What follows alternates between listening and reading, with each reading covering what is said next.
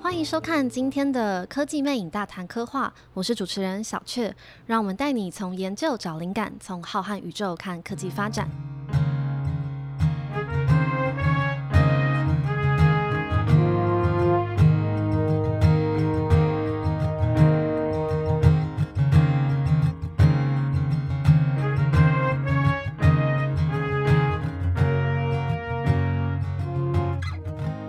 们打头阵的第一期内容，我们特别选了一个和大家息息相关的主题——精准健康。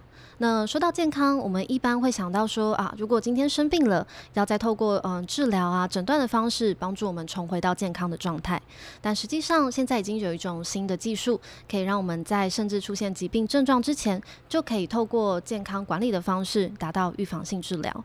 那这个连台湾政府都在积极推动的新的科技趋势呢，它的后面到底有什么有趣的原理和故事？嗯，我们今天特别请到了专家，也是成大医院的院长沈梦如沈院长来为我们讲解。那我们欢迎院长。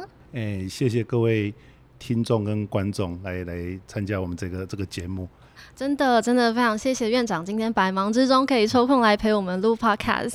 这样，那就我这边知道啊，院长其实除了是呃医医学领域的专家这个身份之外，其实还有一个隐藏身份，也就是我们嗯、呃、科技魅影的客座总编辑。关于这个客座总编辑的身份，不知道有没有一些甘苦谈可以跟我们听众观众分享一下呢？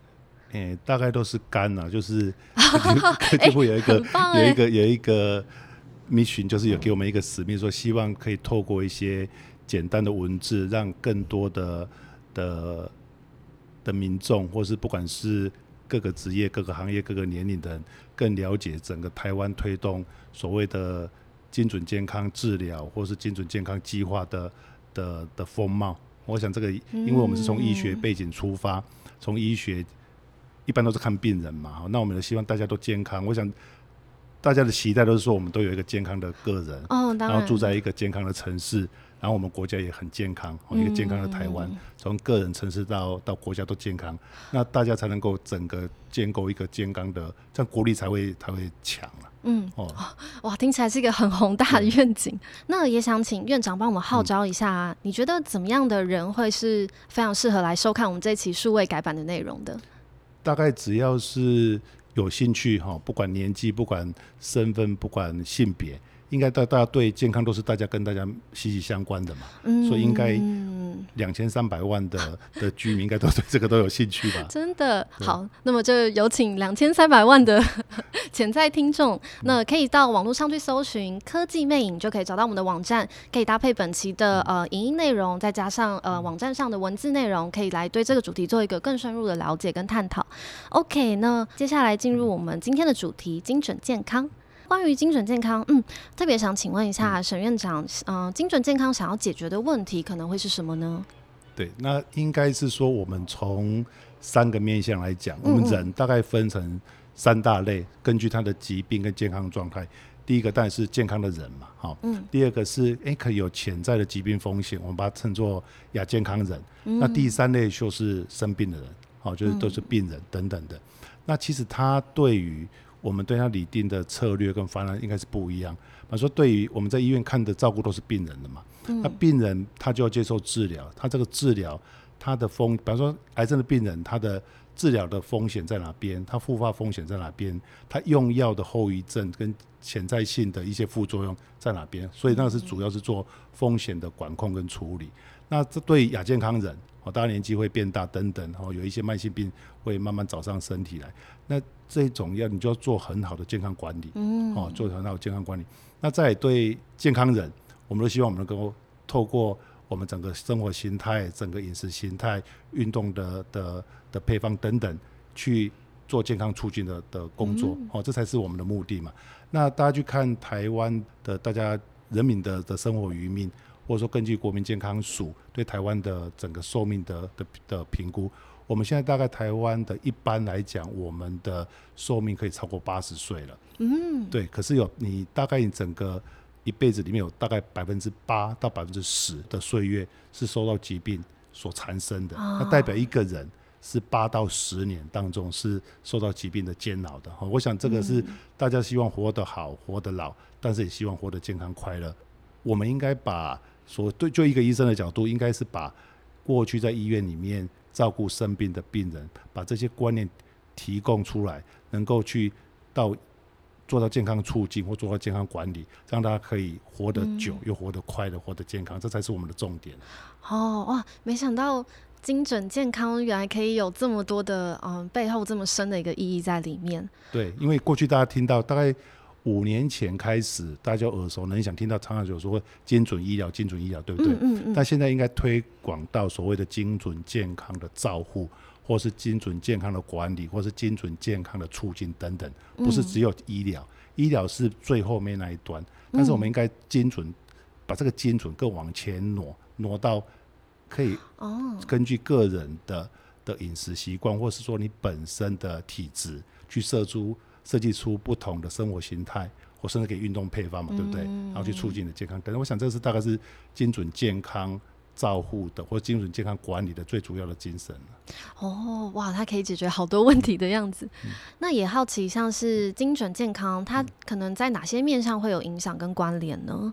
我举个例子来讲，哈，比方说，大家知道有些人喝一杯酒，脸就红红的嘛，嗯、原来身上是带了一个对酒不耐受性，或是代谢的的的基因可能出了问题嘛，嗯、或者本身也不是出问题，你本身就不是不不太适合喝这些酒嘛，哈，或者说你吃一些药物有很严重的副作用，那当然是你不太能够去服用这些药物等等的。嗯、可是你根本不知道，哦，根本不知道。对啊。还有有的人看起来就瘦瘦的，哦，可是他他的血脂就非常高，哦，血脂非常高。嗯、还有像有的家族，比如说父母亲或是祖父祖母那一辈有糖尿病，你得到糖尿病的机会也非常大，这是你改变不了的。改变不了的，嗯、可是你像我们，我们我举常举个例子，像比如说你得到感冒，你不治疗都会自己好，对不对？嗯嗯，对。可是慢性病很多是不会自己好，所以你一定要跟他和平共处。说你不是去要把它治愈，你是去好好去控制它。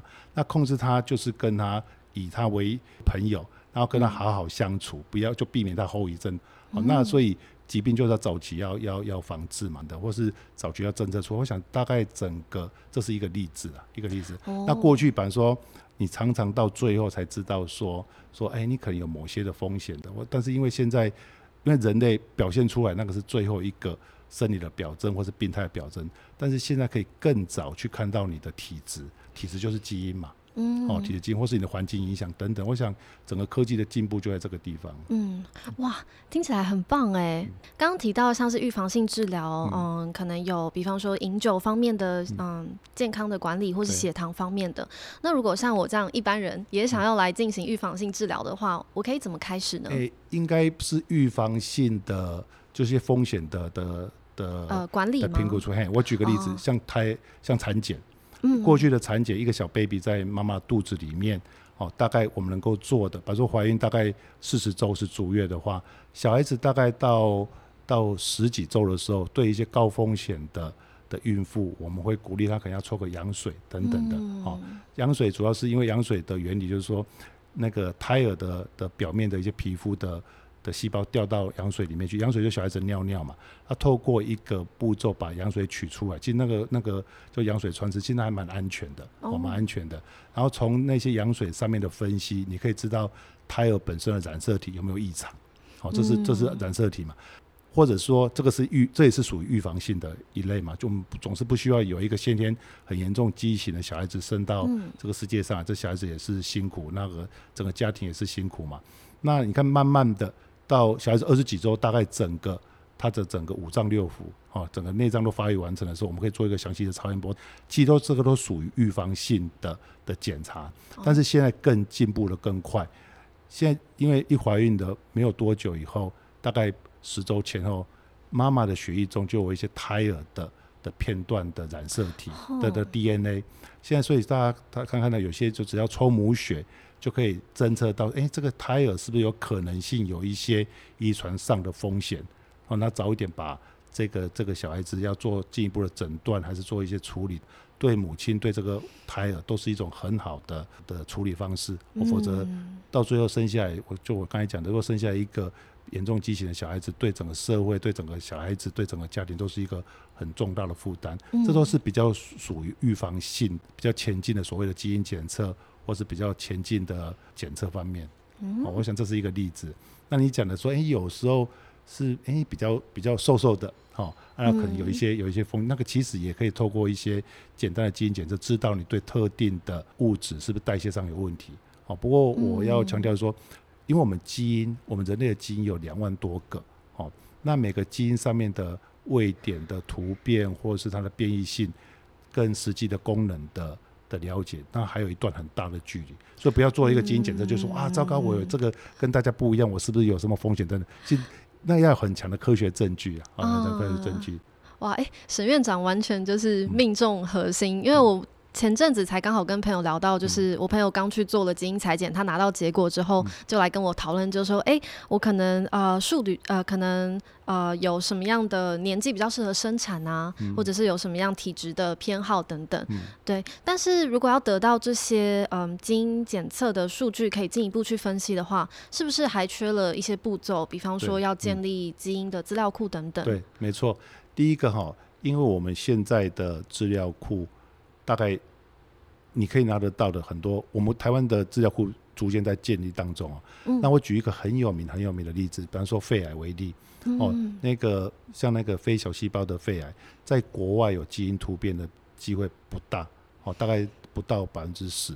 那在东亚，在亚洲，包括日本、台湾、韩国，有这个所谓的。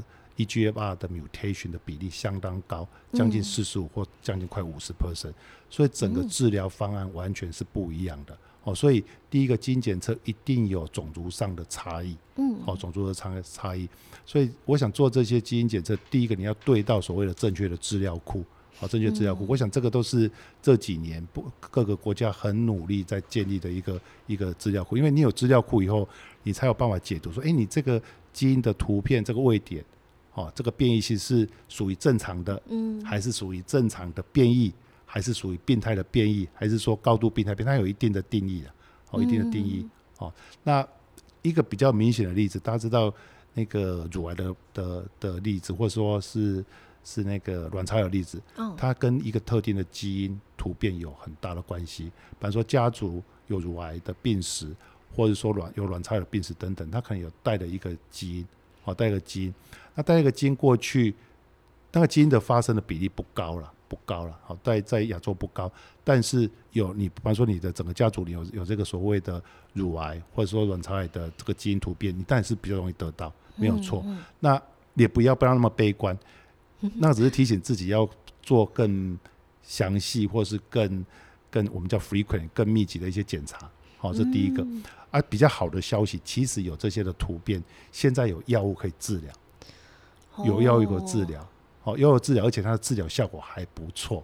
嗯，好，因为根据这些基因它突变以后，它在身上造成哪些改变，造成细胞哪些变性，越越来越清楚，所以变成那个就是标靶治疗的的的意思。所以，其实基因突变有一个很重要的的目的，除了说你风险知道以外，你后续主要是后续的治疗。哦，就像我刚才讲的那个肺癌的那个基因的突变，乳癌或是卵巢的基因突变，它后续就跟到一个很有效的药物。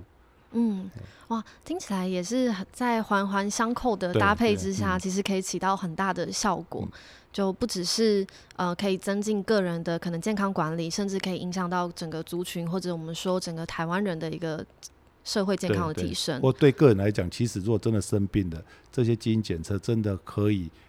直接连到你的治疗的方案，那是一个很大的突破。嗯，那像基因资料库啊这样的存在，除了促进个人的健康之外，嗯、它还有没有一些别的好处或者是用途呢？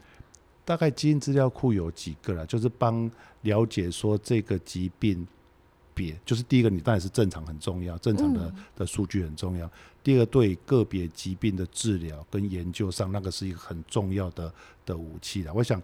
我用举个例子，可能大家就比较清楚。比方说，好，我们要到一个城市去、嗯、去玩的话，哦，你你一定先去看 Google Map 嘛，嗯，对不对？对那个基因资料库对一个人一样，就是像一个 Google Map 一样。哦，比方说 Google Map 就很清楚，我们今天到那这个地方去，我们要哪个地区哪个地方住宿、饮食或观光等等，所以 Google Map 就清清楚楚嘛。哦，否则你没有地图的话，你到个地方只能到处闲逛、到处乱晃，你不知道哪边有好吃的东西啊。那如果基因资料库对于人的疾病，就好像你要去探索人一样，你把它的整个我们叫卷那个 landscape，就把它的基因图谱把它建构清楚，就是把它的基因的 Google Map 把它建清楚，但你里面的很多疾病状况就一目了然嘛。嗯，哦，原来如此，用 Google Map 这个比喻好清楚哦，突然懂了，突然懂了。嗯可是像这样子，如果我们把我们的数据都整理在一个地方，讲那嗯，也听说会有一些民众可能对这样的数据收集会有一点点不安。对，院长怎么看这个问题？应该是这样讲啊，其实人类人是一个很大很大的数据，就一个人来讲，嗯、一个人来讲，比方说你像一个病人，一个人一个病人在进到医院里面，他可以留下多少重要的数据库？你们到医院里面。医生一定会问诊嘛，对不对？嗯、那个就是你的病历嘛，好，那个病历让你留下一些文字的记录，好，等等，比如说你的身高、体重、血压，好，还有你的血型，对不对？你的饮食习惯、你的家族史等等，对不对？嗯、还有你这个疾病的状况等等，这是这都是留下所谓的文字记录嘛，哈。嗯。那第二个，医生可能会请你去抽血啊，嗯，对不对？你抽血就知道你的、你的、你的血色素啊，在你的白血球、血小板啊，你的肾功能、肝功能，各式各样的。的生化数据就出来了嘛，那个也是一个数据库，好，那个数据库，好，医生拿一个药给你吃，因为你的病拿一个药给你吃，你的反应又被记录在这个这个病历上，所以那个是很重要的记录。比如说你你有这个这个这个疾病，或者是你有这个反应，然后给这个药进去了以后，哎，你的反应是好或不好，或者说甚至你对这个药是过敏的，嗯在病历上应该都会很详细的去记录嘛，所以表示你整个。所谓的这电子病历就很详细、详细去记录你整个临床反应或是临床历程，再加上后面很多生化血液的数据在上面，对不对？嗯、这是一个数据库，我们这个叫做 EMR，就是电子病历的的资料库，这是第一个。嗯，那第二个，你们到医院里面去，你们知道你们很多都会去照影像嘛，照 X 光啊，做超音波，甚至电脑断层，好，然后正子摄影。或是 MRI，那个也是一个很大的影像数据库，哦、对，那所以说那是第二大数据库嘛。那你可能生了一个疾病去手术，手术下来是不是有病理切片？嗯，病理切片也是一个数据库，它会变成你整个病理切片扫描进去，又变成一个 Google Map 又来了。哦，那甚至你的身上的血液，或甚至你的病理切片会再去做定定定序。所以其实一个人有四个数据库，第一个就是我讲的电子病历，嗯，第一个影像。影像数据库，第三个所谓的病理数据库，还有基因数据库，所以有四个大数据库。嗯、那这个整个刚好是从一个人的角度来讲，从 cover 到你一个，你比方说你的身高，像我大概一百七十三公分，那是公分。嗯、然后从你的功能器官的功能，到最后最后到到基因，那是在死的九次方内的各式各样的数据，像甚至还有现在所谓微生物的数据库，包括你肠道的的肠肠菌。然后基那个里面的肠道菌也被做基因定序，所以是在人的里面就死的十次方这么大小，里面有各式各样的数据库，所以其实人就是一个小宇宙哦，里面各式各样的数据。那你想看，如果你能够好好去善用这些数据库的话，那对一个病人的治疗是非常非常有帮助。就刚才我我讲刚才前面那个例子哦，好，我用癌症例子，可能大家比较容易了解。过去比方说大肠直肠癌第三期的五年存活率。大概是百分之六十五，在一个一个就是说一个有水准以上的的医疗院所去治疗，五年存活率可以百分之六十五，那代表是不是有三分之一会复发？那你过去开完刀以后，对第三期的病人，你都全部都要接受化学治疗，好，做那个都很辛苦，要治疗半年。那病人一定会问一句话说：“诶，我是不是在高危险的风的病人里面？”我想大家都会问这个问题嘛。我复发的风险是多少？那过去像刚才。大家以为说啊，那一定要做个基因检测，把你的把你的那个现在的病理切片要去做整个基因定序等等，看有没有一些比较危险的基因，或者是比较不好的基因的突变。可是你返回来看，我刚才讲那四大数据库，好，第一个，其实如果就这个病人来讲，他他他问会问几个比较比较严肃的问题。第一个，哎，我得到大肠直肠癌，我的家里面的人是不是有这个危险性？嗯，是不是？对啊。好，那。我其实我们如果做很好的数据管理的话，其实应该可以给病人一些建议啊。比如说我们在体检过程中，我一定会问一些问题嘛，说，诶、欸，我是素食主义者，或是说我是喜欢吃红肉或喜欢肉食主义者，嗯、对我这个疾病有没有风险？我下一代是不是不要再吃？还是我 生完病以后，我应该是要改成素食主义者？这是第一个嘛。嗯、第二个，我要不要吃益生菌？吃益生菌的人是不是比较不会有得到大肠直肠的机会？等等，我想这个很多我们从这些数据库里面都可以做一些分析比较。得到一些结果嘛？嗯、哦，那那个就是现在那个所谓人工智慧 （medical AI） 就在做这些事情嘛。嗯，啊，再来，其实你是不是要做一个很贵的基因检测，花了几万块去了解你整个病理的组织切片的那个所谓刚才那个 Google Map 是不是有不好的基因？哦、可是那要花花一笔钱，花一笔钱。是的，是的。那你你也回来讲说，我难道我刚才那些病理切片，或者是我们的影像，难道不能提供证据吗？我们发现，其实你在做。那个手术前的那个电脑断层，只要好好去做扫描的话，因为整个肿瘤里面，你把仔细去好好扫描的话，里面有大概好二三十种特征可以提供你去分析。我们自己的经验，我们自己的研究里面，只要你开始病人一开始在做手术前的电脑，那就是所谓电脑断层的扫描，只要做一个很好的扫描系统，你去分析那个肿瘤的特性的话。它大概百分之九十以上就可以评估这个病人是不是高风险的复发族群。嗯，好，那当然你加上基因检测会把这个再加高，会加再加个五 percent 到六 percent，说就是你只要做传统的检查就九十 percent 的预测率了，再做一个再多花个好多万元变成九十五 percent，哎，好像也不一定要花那个钱嘛。哦，对。所以说我们的数据库只要你好好去善用，不一定要做很贵的基因的检测。从刚才的病理，或是刚才所谓的的影像，或甚至再往前推的你的电子病历，这是这种四种数据库，好好去运用，或或是说去做运算的话，搞不好就会提出一个通则出来啊。所以这其实整个精准健康照护的原则就在这边了，要善用这种所谓的各式各样的数据库。那当然，因为这种我们做这种精准健康，或者说做精准医学，它的源头，它的根。就是健康大数据库了，嗯，健康大数据一直来自大家的的的数据，所以数据管理是非常重要。我们也不希望说，哎、欸，有人善用我的的数据，善用我个人的资料，好的个资去做一些商业行为啊的。我想应该注重每个人的的主权的嘛，注重每个人的隐私。所以变成说，在使用这些数据上，第一个当然是病人，不就是这我们叫做简体提供者的同意，这个很重要了。嗯，还有一个最重要的精神就是就是要去识别化。去识别化，哎，去识别化，像跟我们合作的国外最有名的的数据的那个有一个美国最有名的那个做数据做精准医学的大学，他们采用的方的方法是怎么样？比方说，好，我帮你，你你可能是 二十五岁，对不对？嗯嗯。二十五岁，然后他就是把你的病例，或是把你这个识别化做一个转移就对了啦。好，就是说你你你的年纪不会变，你的性别也不会变，你的疾病状况也不会变。可是你生日改变，你的生日会改变，或是你发病会改变，嗯、所以不影响这个数据的应用嘛？所以这整个都脱离到你再怎么去看，这个就不是你了嘛？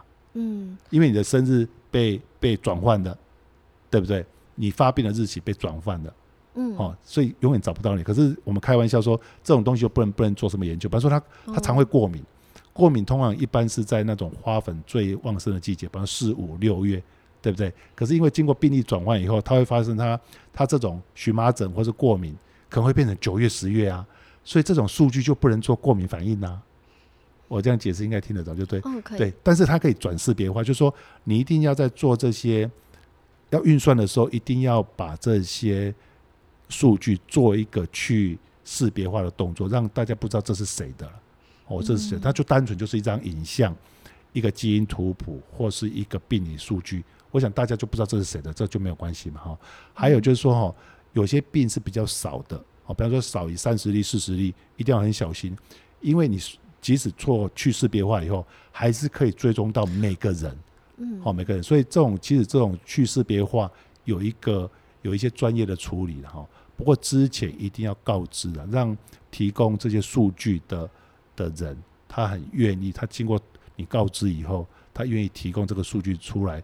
提供做科学研究，或或者做数据运算等等。我想第一个是要告知啊，啊，第二个那个就是说自己在因为这台湾其实这种规范还蛮严谨的，一定要在医院里面都要有所谓的 IRB 的同意，经过那个去识别化的的连接。我想这个大部分就是说，这个大概是现在在做研究的人，在医院做这种管理人，这种都是基本的学术良知啊。嗯、这个我这个我还蛮信任。信任大家的的的这种、嗯、这种观念的哦，听起来台湾的像是学术伦理这件事情是还蛮严谨的。对，而且像现在科技部在推，还有卫部在推的，我们在做整个国家的大型计划，那个叫做健康大数据管理平台，上面我们都设计好也很严谨的的，就叫做资料提供者的告知同意书。嗯，哦，这个都，嗯、嘿，这个都是先告知嘛，而且你了解到整个这些事情要做什么事情，你一定要有这些同意书之下，才能去做后续的数据处理。嗯，我们现在上网搜会看得到这份还没有，还没有看到，这个大概，嗯，大概五月到六月都可以上网搜寻到这些、哦、这些公开的资讯。哇，这么公开啊？对，因为这个我们大概评估，大概已经。花了一年以上，经过各式各，包括医界、学界、产业界、法律界，嗯，还有宗教团体，啊，宗宗教团体当然要啊，各式各样的 对的，因为这个牵涉到每个大家对于这种数据的认知等等的，哎，哦，好有趣，是。了解，听起来有有比较让人放心的，而且对啊，其实就像院长刚刚提到的，我们其实已经早就在生活各个层面都在用到数据收集啊，嗯、然后我们也其实早就有建立云端病历，嗯、然后也有嗯，就是不论是在医院或者是怎么样治疗过程当中，嗯、所以好像在提供可能基因的结果类似数据的事情上面，嗯、其实没有我们想象的那么陌生跟可怕。我想大家都愿意哈，因为这个东西对个人没有什么伤害性。嗯。可是大家能够把这个数据，各我刚才讲的各式各样的数据提供出来，经过有系统的研究运算，不过这个是要在一个严谨的的规范下，它产出来的科学结果绝对是可以回馈到帮助大家刚才讲的嘛，健康管理或是健康促进上。嗯。哦，这个其实就是整个健康，就是精准健康的的精神所在了。因为没有数据，就什么这都不用做嘛。哦，所以数据算算是一个根本吧。对，是个根本。嗯，哦，一个根本。不过反过来说，因为是有数据来当做一个证据去做后面的事情，也代表这整个过程其实是很可信的，是有一个可以被可以被验证的过程。对，我想我我想到时候像这些访谈，或是说这些这是发刊的这些文章里面哦，其实有举了很多很好的例子。比方说那个我们里面有一个心脏科医师有举个例子。心脏科的用药，高血压用药其实有几类啦。嗯、哦，那过去我们认为应该很精准啊。嗯，比方说它有一些是血管的放松，有些是利尿剂等等的。那你其实临床医师在看，比如说，哎、欸，他心脏科医师看，哎、欸，这个病人进来，他脚肿肿的，脸肿肿的，哎、欸，可能他的降血压药物可能要用一些利尿剂嘛，把它消肿嘛，对不对？嗯，他有举几个例子，其实那个没有太强的科学证据啊。什么？那个没有太强的科学证据，欸、所以。不是说那个没有科学证据，那个证据不是强到说我们认为说，哎、欸，一群人病人你就很，很很强科学根据说你就是要用利尿剂，因为等等等等的，嗯，哦，因为你的体质，因为你的基因上的的关系，你因为你的饮食习惯等等的，嗯、或者说下个病人进来应该是怎么样怎样的，那个那个其实在医学上我们这个可以做得更好，变做到说一样的高血压的药，根据你个人体质不一样，应该给不同的药物。我想。在文章中有一些有一些描述哦，还有对癌症，我想还有对产前诊断，所以大家除了听今天的访谈以外，其实大家应该去看一看，到时候初刊的那些那那个那个实际的那几篇很好的文章，这都有举实际的例子在里面。嗯，真的有，我有看到那个编辑的采访名单，有吓一跳，想说哇，因因为精准健康照护啊，它大概有几个。伙伴啊，但是医界啊，医界大家知道，在医院里面内科、外科，啊，然后包括妇产科，包括各式各样的科，至少二十几个科别嘛哈。然后还有一个就是 ICT 产业，因为精准治疗到最后就是要连接到所谓的智慧医疗。智慧也大家知道说，我们透过很多云端的数据的分析。或是比如说我们坐在这边，搞不好我们心跳、血压就已经传到云端里面去了。嗯、哦，搞不好我很紧张，我现在心跳搞不好一百二十下。赶快监测一下，赶快监测一下。或者血压太高等等，这个其实这个都是需要所谓台湾的最强的 ICT，就是资通讯产业的协助之下，哦，哦，这些穿戴的工具或是不穿不戴的工具，可以把你的生命的的迹象征兆回传到云端做运算。嗯、还有一个就生技业，一定要有医学，一定要有 ICT 产业，还有 Biotech 三个。三个三各三种不同的大族群的产业一起去合作去做所谓的的智慧医疗了哈。那、啊、智慧医疗大家知道，我跟你讲说，医这种智慧医疗，我们是希望说两个嘛，对医院来讲，我们是希望说。医疗可以做到 hospital without wall，就是无强化的医院，把整个治疗从医院里面一直延伸到到家里面嘛，哦，这是这是一定要做的事情，因为现在高龄社会来了，哦，你不可能都把病人都留在医院里面，哦，他如果恢复的差不多，应该就让他回到社区，回到回到家里面嘛，所以这个 hospital without wall 不是把墙打掉，是我们的照护要延伸到家里面去，那就需要很多高科技的的的进驻嘛。那返回来，我们对对每个人来讲，我们希望我们过一个健康的生活。我们今天在活在健康的社区里面，我们希望说 health care at home，我希望整个医疗照顾、健康照顾在家里面发生嘛，所以变成更多的所谓的这种云端上传的的东西就，就会就就会传回来，传回医院里面。我想有一有一些很成功的的健康平台，比方说糖尿病的患者，嗯，好，他很多早上起来要量一个血糖。哦，对，他一量，对不对？他一量了以后，结果他的他的血糖机就把他的的量的血糖的数值上传到云端，所以你的 APP 打开，他就他就记录很清楚去记录你今天或这一周的血糖的变化怎么样。他可以推荐说，哎，你你是不是今天的活动应该怎么做呢？你今天饮食要怎么做呢？是不是哪些高纤维的东西要多吃一点？哦，哪些碳水化合物要吃少吃一点？或是今天要多吃两块？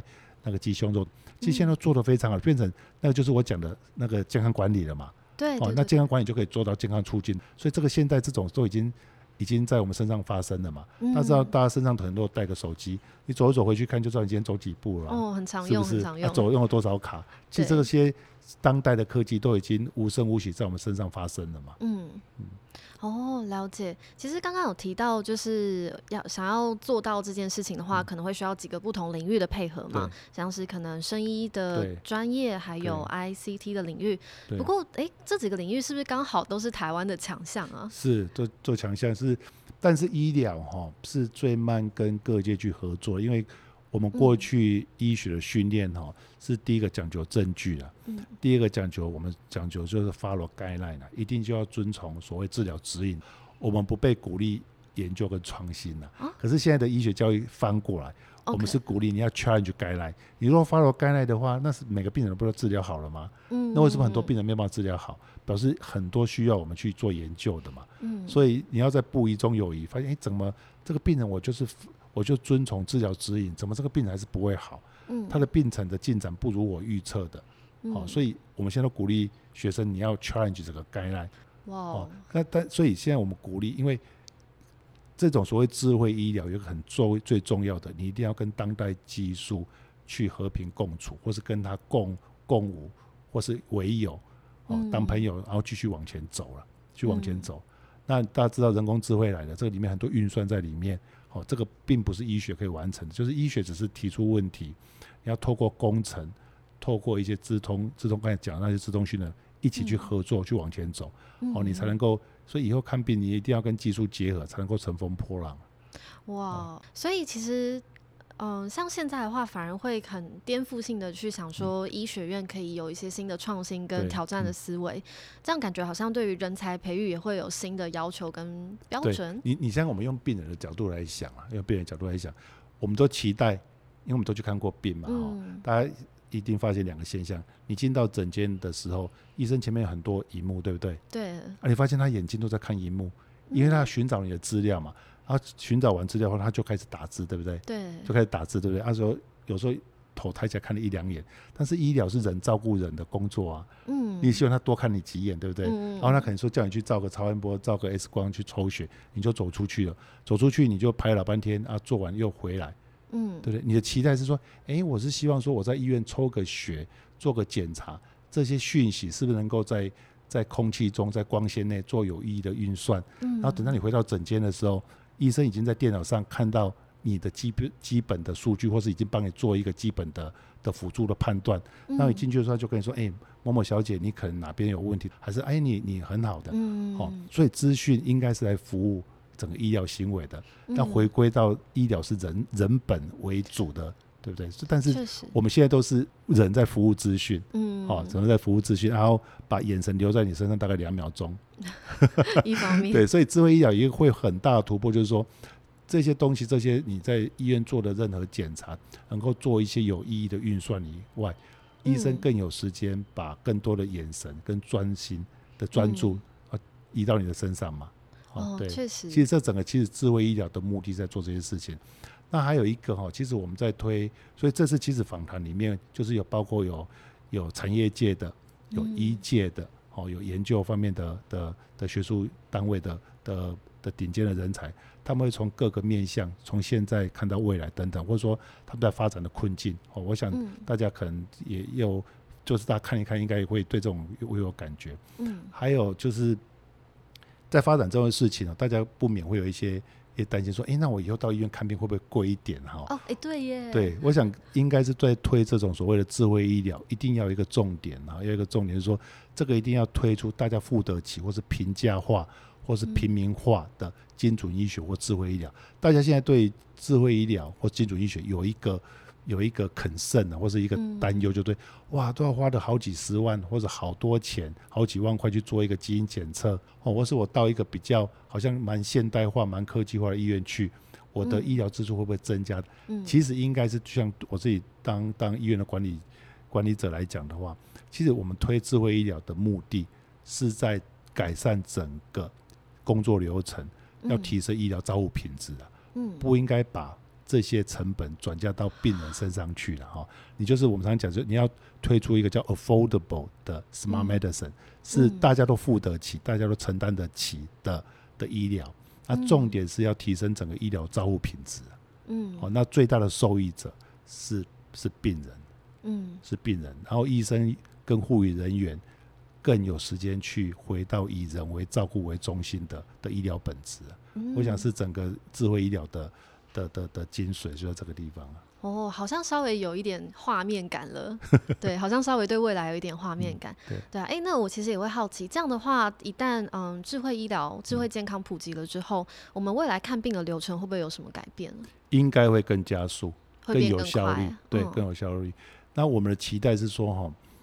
个人如果健康以后啊，再就推到整个健康城市，整个城市会因为人健康以后，这个城市应该会会会更的更活泼、更健康，对不对？然后整个国家会更健康，这个都一定要加速去做的，因为高台湾面临高龄的社会已经来了哦。现在是二零二一嘛，二零二五年哦，台湾我常常讲说三四五六七八，我们会有三成的人口是大于，应该是说三分之一的人口。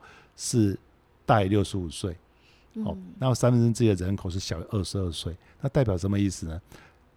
真正在工作的是三分之一的人口，在养活那上三分之一跟下三分之一。哎呀，这是第一个三啊，哈，然后四成的的的适婚男女，嗯，然后肯结婚了可是没有生小孩，哦，没有生小孩，没有生育，那没有生育就不能做阿公阿妈嘛，就五成的老人他是没有没有孙子的。对不对？然后六七成人口是集中在六都，现在的的数据是这样的：八成的求职人口是在六都里面找工作，哦，所以台湾二零二五会面临到三四五六七八这几个数字的挑战。那对于高龄照顾师，因为基本上医疗照顾是属于一个劳力密集的的工作，哦，你要去发药，你要去帮病人翻身，要去看病，你也不可能机器人不可能帮你开刀嘛。医生要亲自开刀，你也不想看病，是看那个机器人跟他对话吗？哦、好像是有。你希望有温度嘛，对不对？你 希望有做到有温度的的的医疗服务嘛。是是。但是对高龄医疗照顾，它的它的整个医疗的劳力密的支出会增加两倍到三倍，所以智慧医疗是我们一定要走的路、嗯、哦，你才能够去做更有效、更精准的的治疗，否则你会你对高龄治疗的照顾，你会付出很多人力。很多分力，所以因为高龄的的一些征兆，比方说，你像我们常发生的一些败血症，你败血症对年轻人来讲，他可能会发烧啊等有一些征兆；对老年人来讲，他可能是微微不见得发高烧哦，可能是比温度稍微高一点点，可是他的他的吃的东西啊，他的食欲就变不好，或容易变不好。哦，那我们正常人快快乐就会走来走过去嘛，嗯，对，然后身体不舒服就会就会就会就会不不不想动嘛，奄一起在那边。其实，如果说透过一些足迹，或是做一些轨迹的分析，哇，这个这个高龄的健康亚健康人，他怎么都不太动，一定是可能生病了，一定可能是生病了。哦，所以所以这个在医院就可以提供一些比较比较及时性的的介入去检查嘛。那在家里也是一样啊，老人吃的好不好？嗯，你的你的握力最最清楚嘛，对不对？哦、你去开门，啊、对啊，也不用啊。你如果是在你开门那个那个每天开门的力道，你每天这样推推拉拉，其实它就一个基准值嘛。哎呀，怎么今天这个阿公阿嬷在开门的力道是变少的话啊，一定吃不好。他应该是最近吃不好，或是或是最近心情不好，或者说他在家里的足迹，他好像不太动了，嗯，是不是？是不是表示他可能 something wrong，可能有有问题了？所以这其实都是智慧医疗的的重点，或是健康照顾的重点。它可以透过很多数据的及时侦测，嗯，然后提醒说，哎，家里的老人是不是潜在性有一些那个精神状况上，或者是影影响状况可能有一些问题，要值得我们去注意啊。嗯，哦，这个其实都是都是未来会发生的事情。了解，这样听起来，嗯，精准健康这样的议题，其实它可以有对我们社会有很大的贡献。对然后，呃，目前也是知道台湾政府还蛮积极在推动这一块的趋势，但好像离普及还有一小段距离。那在推广上面有看到一些困难点吗？或者是？我想困难点大概一些法令上会慢慢突破了，哈，会慢慢突破。嗯、过去，比如说。因为这一些所我刚才讲到，你这些资通讯产业跟医疗合作，这都是现在才开始哈。那因为任何东西用在人身上，它的安全规范都是最高级的。嗯。哦，大家知道过去药物的临床试验要花很多时间，而要花很严谨的步骤。现在其实这些医材药、医材或是卫材的的用到人身上，也是要经过很严谨的临床试验。嗯嗯。那收到足够的数据，我验证以后。才能够去使用，所以那个都要一些时间，但是这种时间都会加快，哦，都会加快，真的。了解了解。那听到这边，大概可以了解沈院长为什么会投身在这个置业里面，他确实有一个很大的 mission 在后面。嗯、因为人的照顾是越来越，因为疾病的的情况越来越复杂，哦，嗯、那所以我们不只是要照顾病人，我要我们要把这些健康的观念推到。亚健康人跟健康人，但是那个整个策略都不一样，包括有的是健康出行，有的是健康管理，有些是风险评估。这是我今天第一个结论了哈。嗯，那第二个结论，其实我们一为什么一，因为我刚才讲过，人的照顾越来越复杂，所以一定要善用现代科技、当代科技，不管是所谓的基因检测，或者是说数据的分析，或是人工智慧，其实它重点是要回归到照护的本质。哦，希望。花更多时间在关注你的病人身上，嗯、就刚才讲说，回归到医疗照顾是以人为本为中心的的置业，哦，这是第二个哈。那第三个，你要加入这种东西，要发愿做这种事情，不是只有只有医疗行业的，包括 ICD 产业，包括生技业，要做三个，大家共同来协助，共同来研发才有可能的。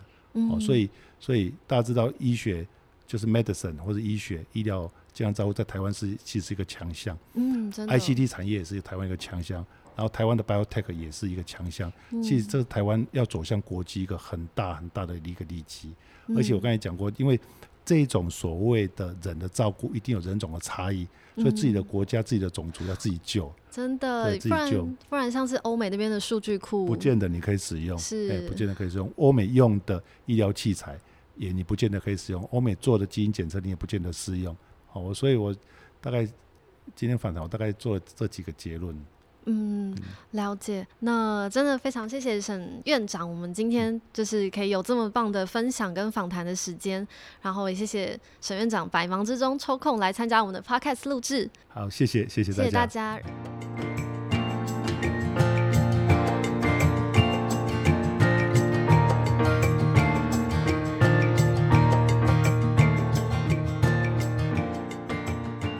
如果大家喜欢今天这集的内容的话，那在接下来每一季科技魅影都会推出一个新的主题。那除了呃网站上面的文字啊、影音内容之外，也会有呃二十分钟的 James 谈科技，以及像今天这样大谈科幻的 Live Podcast 形式。